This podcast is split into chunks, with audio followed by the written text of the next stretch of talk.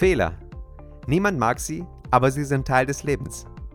Henry Ford sagte einmal, der einzige wirkliche Fehler ist der, von dem man nicht lernt. In diesem Beitrag möchte ich darüber sprechen, dass wir keine Angst vor Fehler haben brauchen, denn sie sind eine Chance zu wachsen.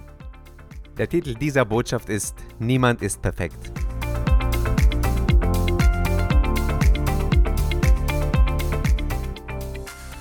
Es ist wichtig, sich daran zu erinnern, dass jeder Fehler eine Gelegenheit bietet, um zu wachsen und sich zu verbessern. Durch unsere Fehler können wir wertvolle Lektionen lernen, die uns helfen, unsere Fähigkeiten und unser Wissen zu erweitern. Wenn wir uns selbst erlauben, Fehler zu machen und uns von ihnen erholen, können wir unser Potenzial entfalten und unsere Ziele erreichen. Ein Beispiel im Neuen Testament ist der Apostel Petrus.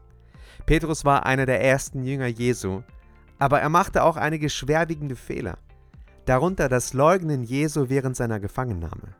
Trotzdem erkannte Petrus später seinen Fehler und bereute ihn zutiefst. Er wurde zu einem großartigen Prediger und Leiter der frühchristlichen Kirche und er diente als ein Beispiel für die Macht der Buße und Vergebung. Ein weiteres Beispiel im Alten Testament ist David. David war ein Mann, der Gott sehr nahe stand und viele Siege errang, aber er machte auch einige schwere Fehler, darunter Ehebruch und Mord. Doch David bereute zutiefst und wandte sich wieder Gott zu. Er wurde als Mann nach dem Herzen Gottes bekannt und schrieb viele der Psalmen in der Bibel. Fehler sind nicht das Ende unserer Geschichte, sondern eine Gelegenheit, aus ihnen zu lernen und sich zu verbessern.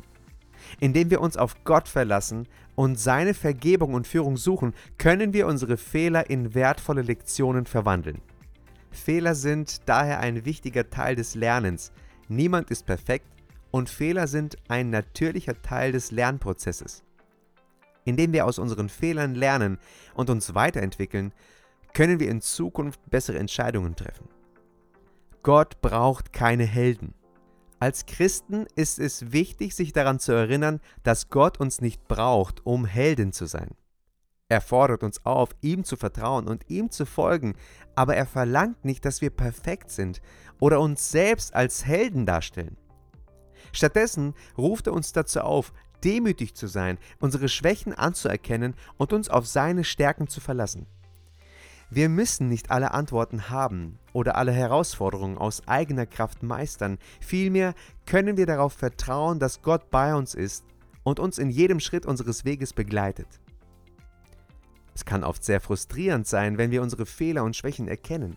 Wir neigen dazu, uns selbst zu kritisieren und uns zu fragen, warum wir nicht perfekt sein können. Doch in 2. Korinther 12, Vers 9 sagt Gott zu uns, meine Gnade ist alles, was du brauchst. Meine Kraft zeigt sich in deiner Schwäche. Das bedeutet, dass Gott uns nicht auf unsere Fehler und Schwächen reduziert. Er sieht uns als wertvolle Menschen, die er gebrauchen kann, um sein Reich zu bauen. Wenn wir uns auf ihn verlassen und ihm vertrauen, kann er durch uns hindurchwirken, auch wenn wir nicht perfekt sind. Paulus war ein großartiges Beispiel dafür. Er hatte viele Schwächen und Fehler, aber anstatt sich darüber zu ärgern, erkannte er, dass sie eine Chance waren, um Gottes Kraft durch ihn hindurchwirken zu lassen. Er schrieb, Und nun bin ich zufrieden mit meiner Schwäche, damit die Kraft von Christus durch mich wirken kann. Lass uns also nicht unsere Fehler und Schwächen verstecken oder uns davon entmutigen lassen. Stattdessen lasst uns uns auf Gott verlassen und ihm erlauben, durch uns hindurchzuwirken. Paulus drückte es so aus. Wenn ich schwach bin, dann bin ich stark in Christus. Wenn wir uns unserer Schwächen bewusst sind und sie anerkennen, können wir die Kraft und Gnade Gottes erleben, die uns ermutigt und befähigt, Dinge zu tun, die wir allein nicht können. Und wenn Fehler passieren, dann stehen wir wieder auf und versuchen es erneut. Und wenn wir wieder scheitern, geben wir nicht auf, weil Gott uns nicht aufgibt. Er gibt uns immer wieder neue Kraft aufzustehen, um weiterzugehen. Folgende Geschichte habe ich mal gelesen. Diese Geschichte heißt Mein Leben in fünf Kapiteln. Kapitel 1 Ich ging spazieren und fiel in ein tiefes, dunkles Loch. Es kostete mich viel Zeit, dort wieder herauszukommen.